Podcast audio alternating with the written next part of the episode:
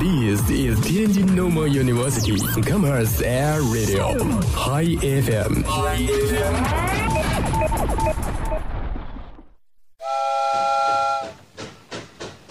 我想在雨夜暴走香港，在台湾夜市流连，在日本聆听歌妓。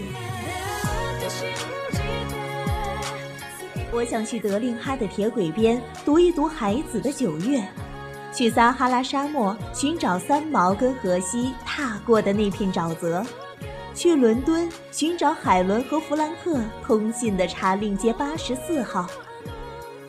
如果你愿意和我一起，那就请走过来，你只需要敲敲门。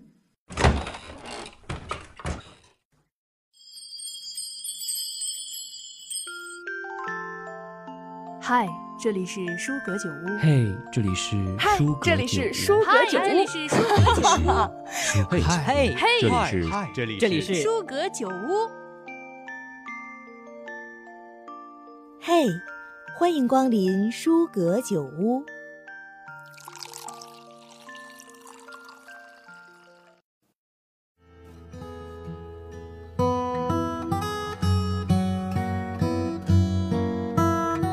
Hello，大家好，这里是天津师范大学校园广播舒格酒屋，我是本期主播许涵。今天我们要聊的这本书呢，叫做《月亮与六便士》，想必大家都听说过。许涵第一次听说这本书的时候呢，是在一些作家的书单上，给出这本书的推荐理由呢，叫做认识自己。可能许多小伙伴呢都觉得这非常的抽象，非常的不现实，因为长了这么大，谁还不认识自己呢？不过呢，在许涵看来，想了想，有时候会想，我们这一生活着到底是为了什么？是什么促使我们不断的往前进？我觉得应该就是如何更好的认识自己，更好的了解自己，如何更好的和自己相处。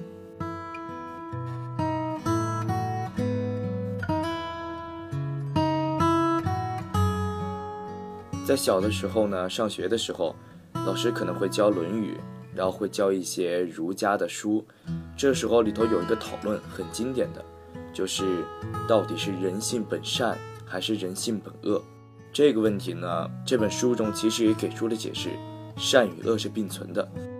一个人的灵魂里其实能住着善与恶这两种完全不同的生物，并且并不会排斥。所以呢，认识到自己人性中的善和恶，其实对于我们是非常有帮助的。这本书的主题呢，可能讲的就是一个可以完全颠覆我们心中善恶观的一些东西。许安当时在看这本书的时候呢，就跟身边的朋友边看边聊，对其中人物的一些行为举止，还有一些他的观点，我们都在讨论。对于这个人物一开始前面的行为，其实我们都非常的觉得非常的匪夷所思，就是出于一个正常人的常理，都觉得这是一个非常俗话来说吧，就是一个非常扯的事情，就不明白他的行为动机到底是什么。可是呢，越往后看，就越觉得确实是有他自己本身的一些道理在的。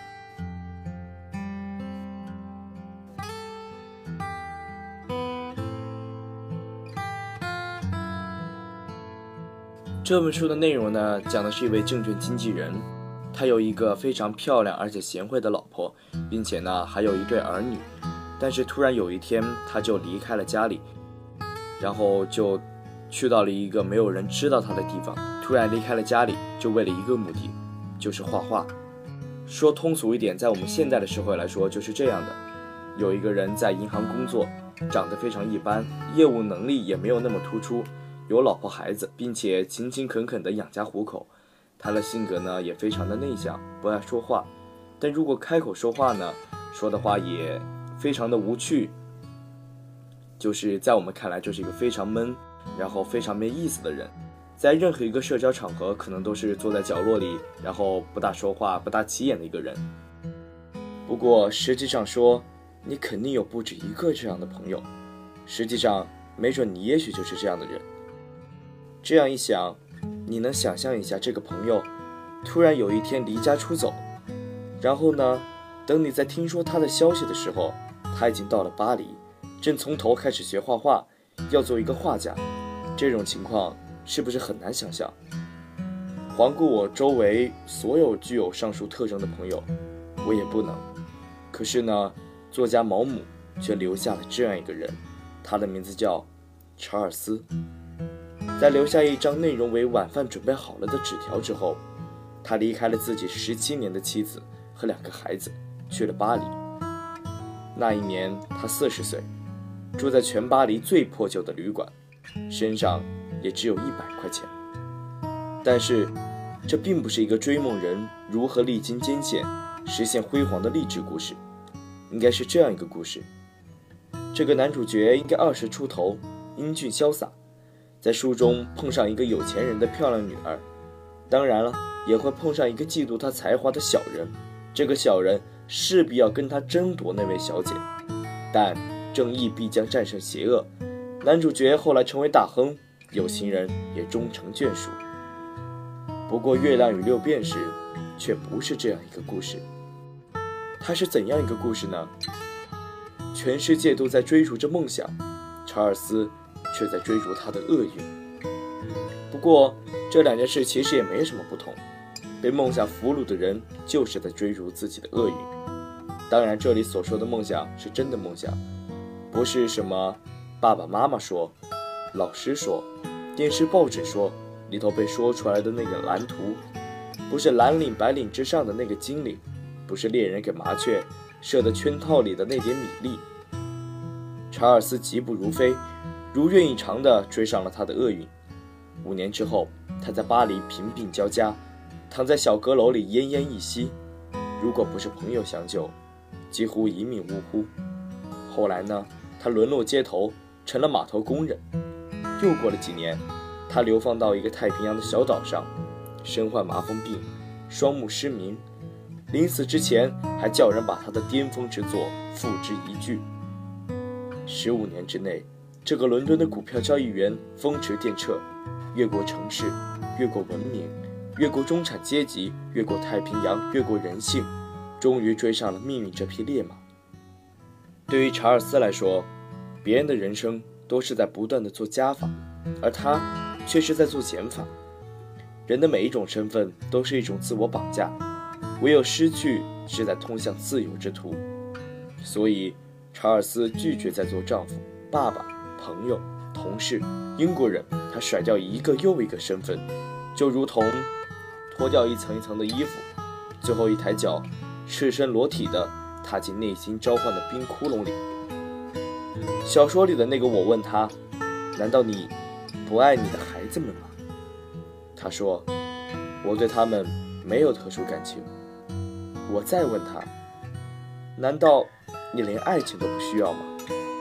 他又说：“爱情只会干扰我画画。别人也许会同情他的穷困潦倒，可他拿起画笔时，却觉得自己是一个君王。这样的人，如果跟我们平常生活，跟我们平常日常接触在一起，我们当然会觉得他可恶。”因为他的眼里只有自己，没有别人，自私，没有责任心，不屑与社会发生任何关系。可是他又很无辜，因为他的眼里岂止没有别人，甚至没有自己。他不是选择了梦想，而是被梦想击中。就用他书中的话，用他自己的话来说：“我必须画画，就像溺水的人必须挣扎。”如果说他与别人有什么不同，就是他比别人更服从宿命。无论梦想多么锋利，人们在惊慌中四处逃窜，逃向功名或者利禄，或者求功名利禄而不得的怨恨。但是查尔斯拒绝成为人们中的那个门。满地都是六便士，他却抬头看见了月亮。在读完这本书之后呢？我的脑子定格在查尔斯的最后时光，一个太平洋孤岛的丛林深处，一间简陋的土屋里，那位因麻风病而毁容的老人，坐在自己描画的满墙壁画中，聆听波涛汹涌的颜色。对，那个时候他已经失明了，只能聆听颜色。金色是高音，黑色是低音，白色是微风，红色是尖叫。我承认，此情此景不能唤起我丝毫的怜悯，因为心中只有敬畏，太难于敬畏。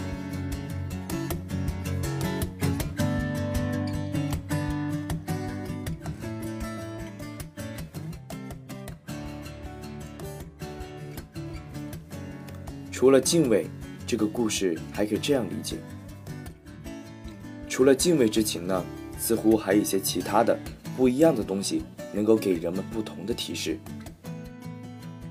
我怀疑他的灵魂里是否深埋着某种创作本能，那种本能虽然受他的生活环境所抑制，可是就像肿瘤在活体器官中膨胀的那样，顽强地生长着，最终控制了他整个人。迫使他不由自主地采取行动。我总觉得大多数人这样度过一生，好像欠缺点什么。我承认这种生活的社会价值，我也看到了他井然有序的幸福。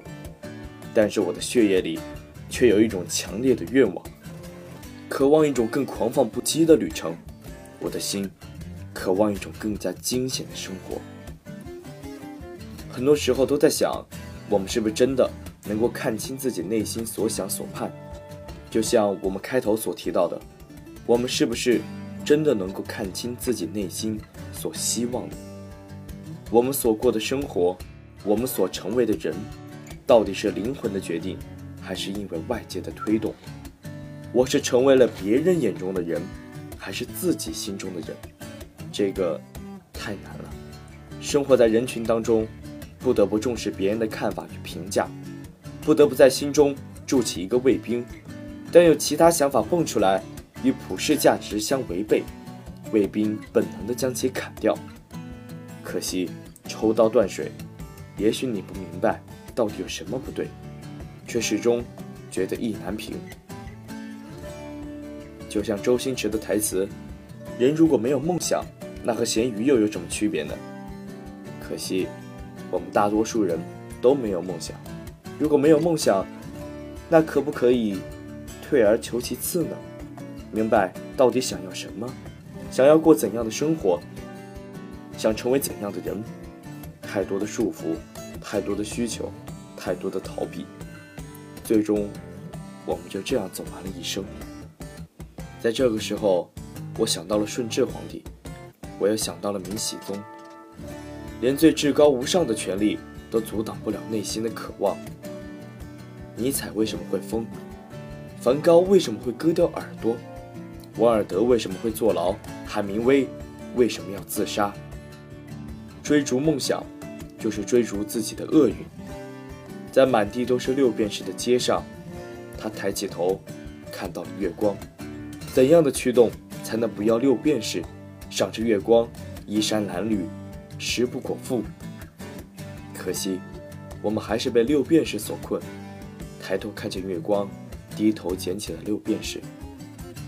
未经检讨的生命不值得活下去，所以，总有些人为了捍卫灵魂，所以为了捍卫灵魂，苏格拉底拒绝越狱。如果这样说，有一样东西，能够让你像伽利略捍卫日心说一样，能够像普希金一样与丹特斯决斗，能够像肖斯塔科维奇一样。一生都在等待枪毙，能找到这样值得坚守的东西，内心的渴望与满足，已经远远大于对物质的眷恋，对死亡的恐惧。是否有魔鬼抓住了你的灵魂，让你只能俯首称臣？那些命中注定的狂热，对抗卫兵的勇气，最终让你内心安宁。爱音乐，爱画画，爱舞蹈。爱表演，爱写作，爱诗歌，爱足球，爱赛车，所有的这些热爱呢，在你做这件事情，在你投入这件事情之中，已经得到最大的报酬，而是否有所认可与收获，都应当处之泰然。查尔斯为什么会烧掉那幅惊世之作的屋子？因为愉悦感已经在创作的时候产生了，无论他人看与不看。又与我何干呢？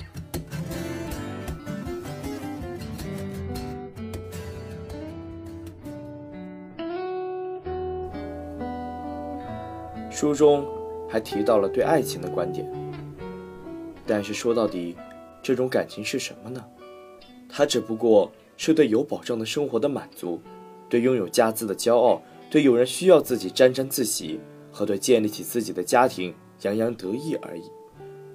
女人们秉性善良，喜爱虚荣，因此便认为这种感情极富有精神价值。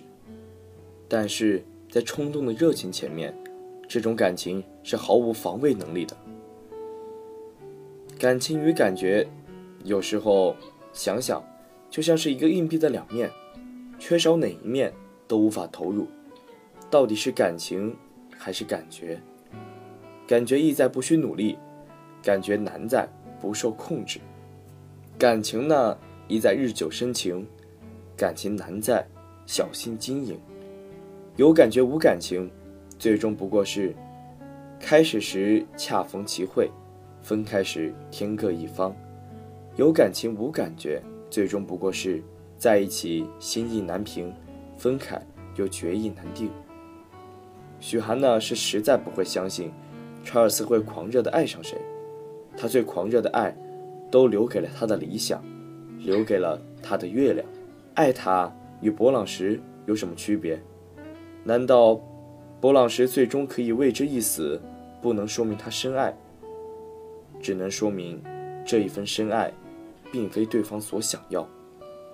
爱他，了解他，接受他，爱他能够做到完完全全的接受，接受你爱画画远胜于爱我，接受你暴虐的性情，接受你无休无止的绘画。爱很容易，接受却很难。大多数时候，我们只是爱上了我们的幻想，所以当真人与幻想不一致，就开始企图改变人。爱情之所以为爱情，我想是感觉来了的时候，你们恰到好处，你们彼此舒适不别扭，你们认为彼此相爱不应有牺牲，你们彼此前进，步调一致。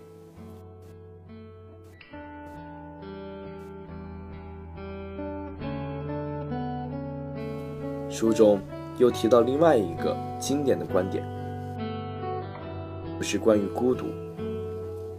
关于孤独呢，书上是这样说的：他说，我们每个人生在世界上都是孤独的，每个人都被囚禁在一座铁塔里，只能靠一些符号同别人传达自己的思想，而这些符号并没有共同的价值，因此它们的意义是模糊的、不确定的。我们非常可怜的想把自己心中的财富传送给别人，但是他们却没有接受这些财富的能力，因此我们只能孤独的行走。尽管身体相互依傍，却并不在一起，既不了解别人，也不能为别人所了解。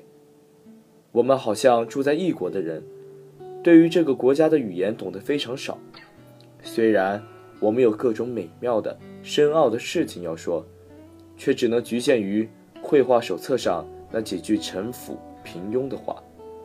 我们的脑子里充满了各种思想，而我们能说的，只不过是一些苍白无力的话。有时觉得，语言真的是过于孤独与苍白。当人们万千思绪满腹惆怅、感慨满满，却在动嘴的时候无话可说。正因为如此。我们实在希望有一个人，他能够知我所思，知我所想，能够解我所忧，解我所愁。他能明白我的欲拒还休，他能解开我的言下之意，彼此能够敞开心扉，畅所欲言，酒逢知己，交谈甚欢。所以，这个世界有了诗歌，有了小说，有了音乐，有了绘画，他们都用另外一种方式将情感寄托。在几百上千年之后，仍然能够慰藉心灵。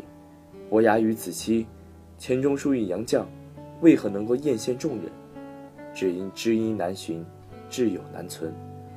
更何况，志同道合之人是你枕边之人，可遇而不可求。既然可遇而不可求，那就莫强求。人生在世，总是要靠些运气。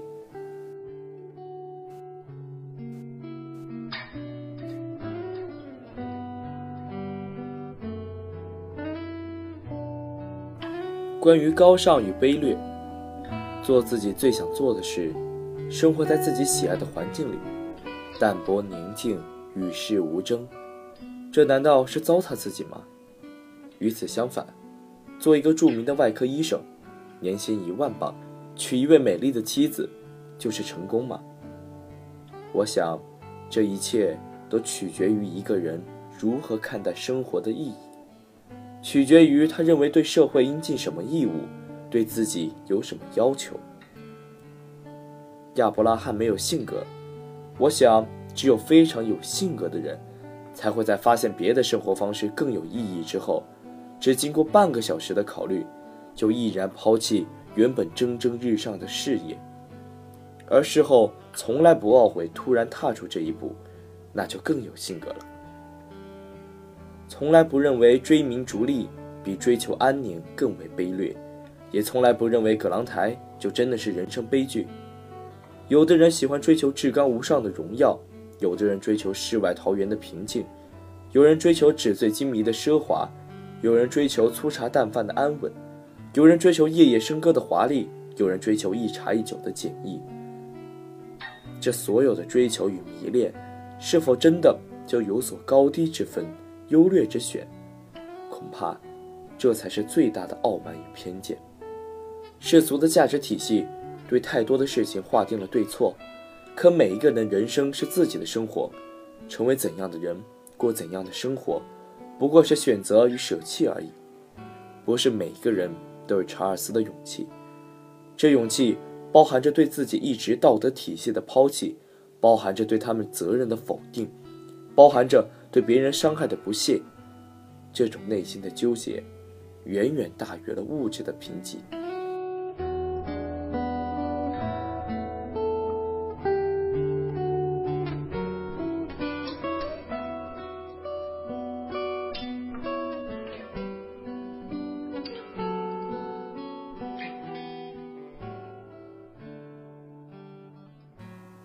以上呢就是本期书阁酒屋的全部内容了。如果想回听往期节目，可以下载蜻蜓 FM，关注天津师大校园广播，就可以回听我们往期的所有精彩节目了。也欢迎各位小伙伴积极的在我们平台下方留言，关于这本书的看法，又或者是下集你想要听怎样的书。本期节目到这儿就全部结束了，我们下期再见。